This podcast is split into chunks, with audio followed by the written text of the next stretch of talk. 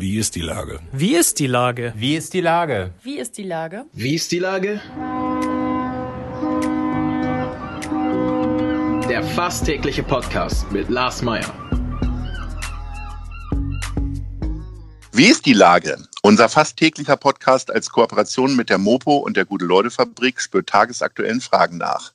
Macher, Musikerinnen, Models, Mütter und Politiker – genauso wie Schwestern, Schweißer, Freiberufler oder Helfer, kommen knapp 15 Minuten zu Wort.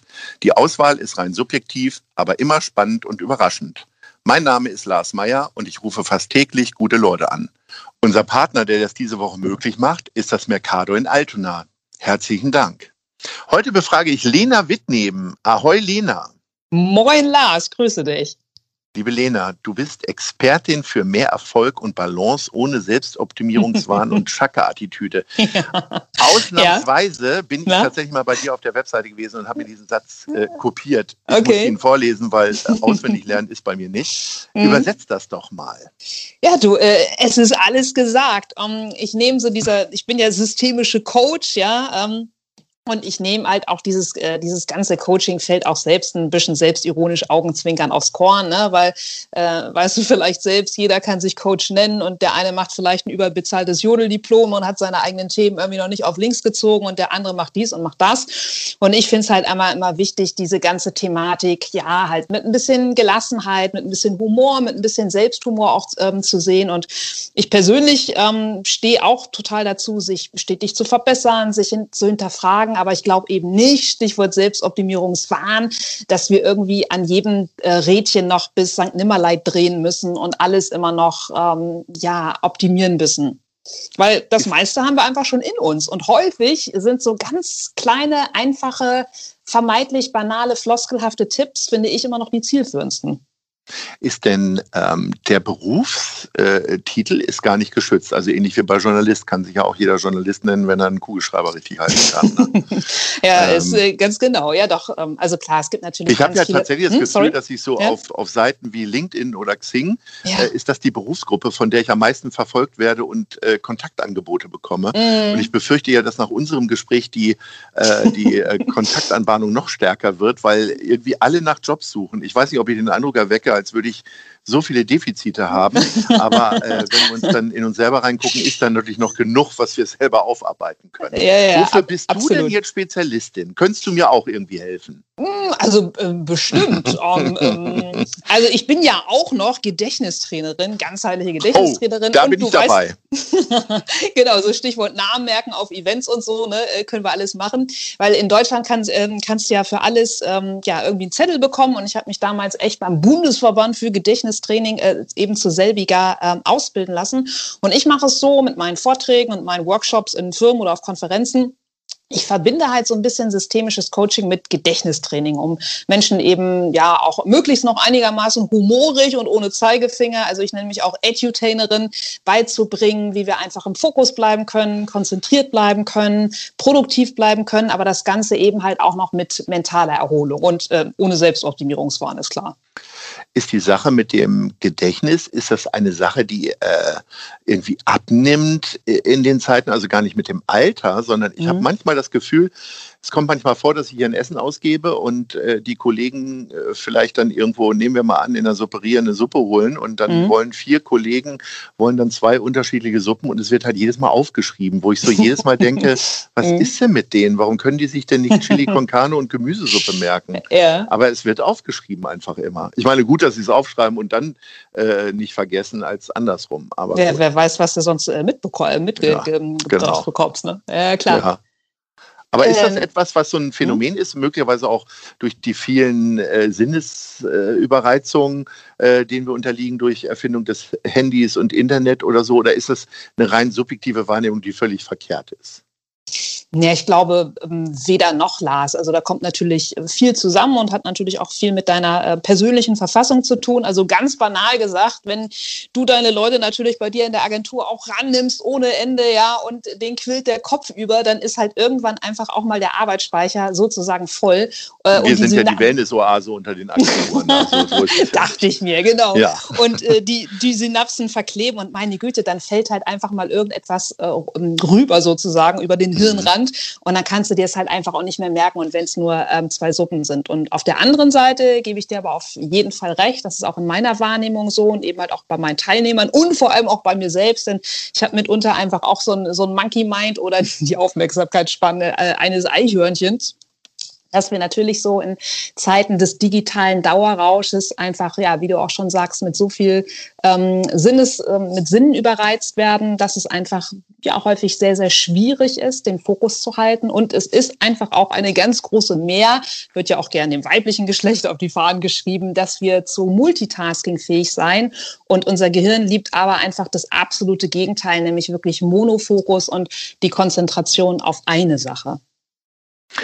Es gibt ja diesen Satz, der Schuster hat die schlimmsten Schuhe. Ähm, ja. Ist das am Ende ja. bei dir dein Job eigentlich auch nur eine Selbstoptimierung? Also wie, wie bist du dazu gekommen? Kam es tatsächlich, dass, Frage, dich, dass dich irgendwas geärgert hat, dass du gesagt, nee, da muss ich jetzt mal ran und jetzt bist du so professionell, dass dir, dass du es anderen beibringen kannst? Ähm, nee, es ist witzigerweise ganz anders. Also ich habe auf der einen Seite schon von klein auf, ich nenne das immer neben meiner äh, Extrovertiertheit so meinen autistischen Zug. Also ich konnte mir immer schon total gut so Namen merken, absolute Details oder wann ich was mit jemandem erlebt habe, wie die Situation war, wo mich alle immer so schräg angeguckt haben und gesagt haben, so, äh, woher weißt du das? Und ich dann entgegnet habe, so, äh, das hast du mir mal erzählt. Ja, also das ist so das eine. Aber zum Gedächtnistraining bin ich offen gestanden auf einen ganz schrägen Weg gekommen, weil das Wort hört sich natürlich auch zunächst erstmal ein bisschen sperrig an. Ja, also für dich zur Info.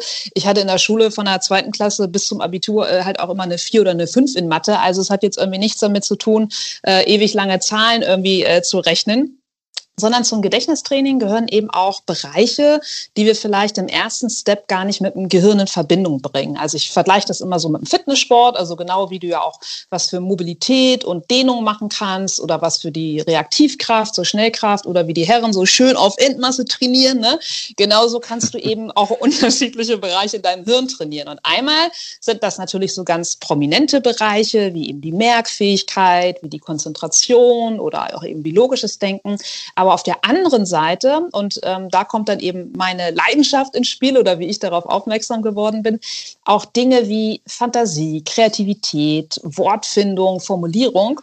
Um, ähm, und ich habe damals in einem nebenbei ähm, in einem Sportstudio gearbeitet, wo wir betriebliche Trainings gemacht haben und damals schon das Fitnesstraining mit Kognition verbunden haben. Und da haben wir mit denen quasi auch wirklich so ganz viel ja, Wortspiele gemacht. Im Prinzip, du wirst es noch kennen, Lars, äh, wie damals so bei Dalli Dalli ja, mit ähm, Hänschen Rosenthal. Klar kenne ich Dalli Dalli.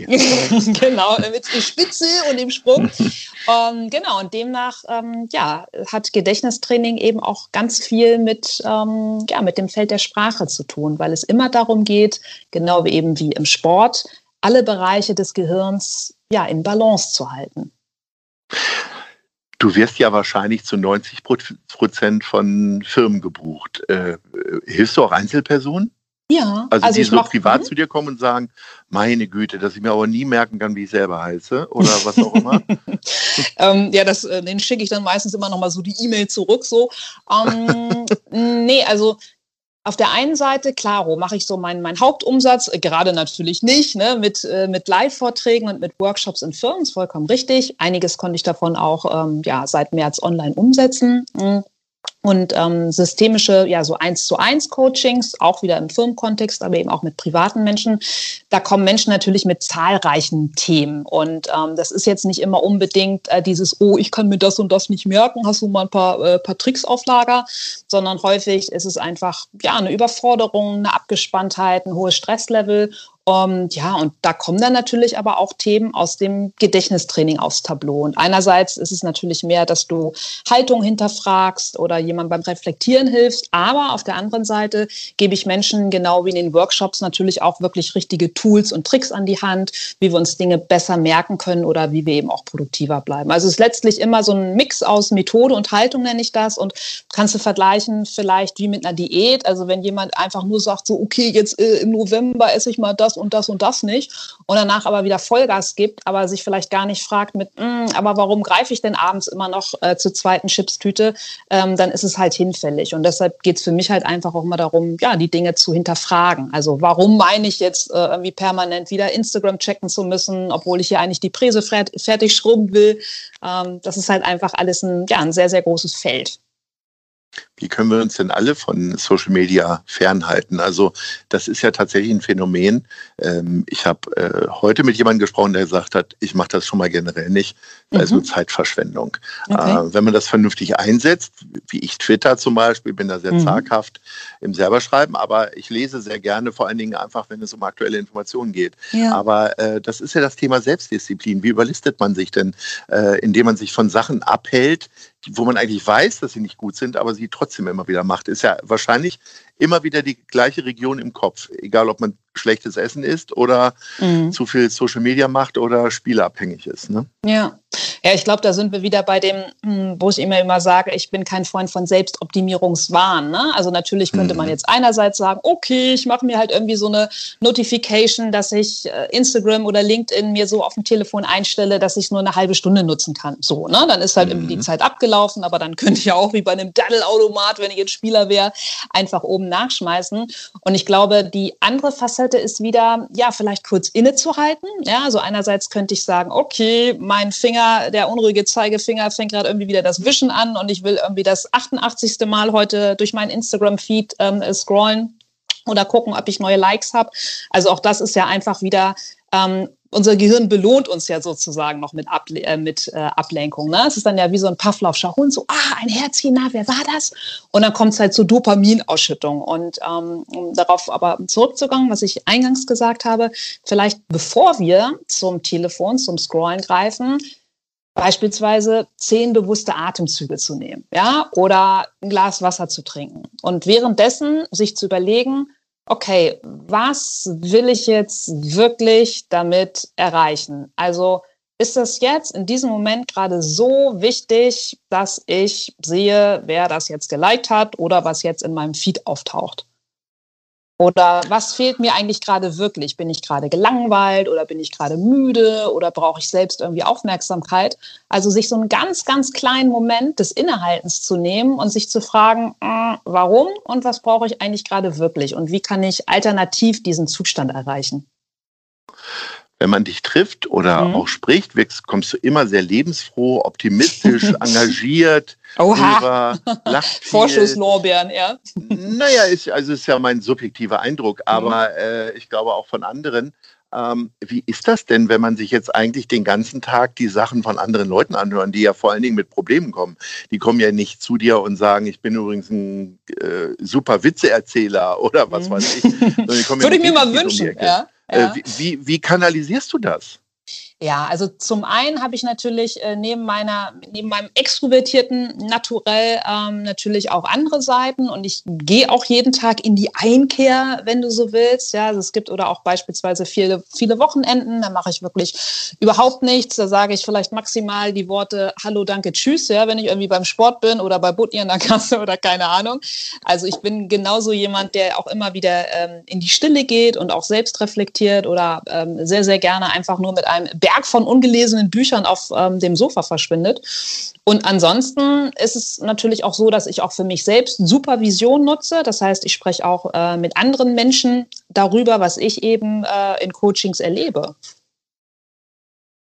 Interessant. Mhm. Ähm, lustigerweise glaubt mir das ja auch keiner, dass ich solche Wochenenden habe, wo ich mit niemandem rede. Also das Guten Tag und Moin kriege ja. ich immer noch hin, äh, ja. egal bei ja. welcher Kassiererin. Aber genau. äh, der Rest fällt mir dann an solchen, äh, äh in solchen Zeiten auch total schwer. Liebe Lena, äh, jetzt müssen wir beide aufhören zu reden, Ach, äh, weil die Sendung schon wieder zu Ende ist. Ähm, Time flies. Ich hoffe sehr, dass wir uns bald wiedersehen. Unbedingt. Und das Wiedersehen wird uns ja gerade sehr schwer gemacht.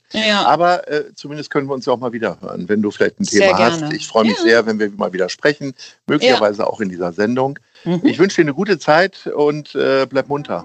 Vielen lieben Dank, Lars, du auch. Ahoi. Tschüss. Dieser Podcast ist eine Produktion der Gute-Leute-Fabrik und der Hamburger Morgenpost.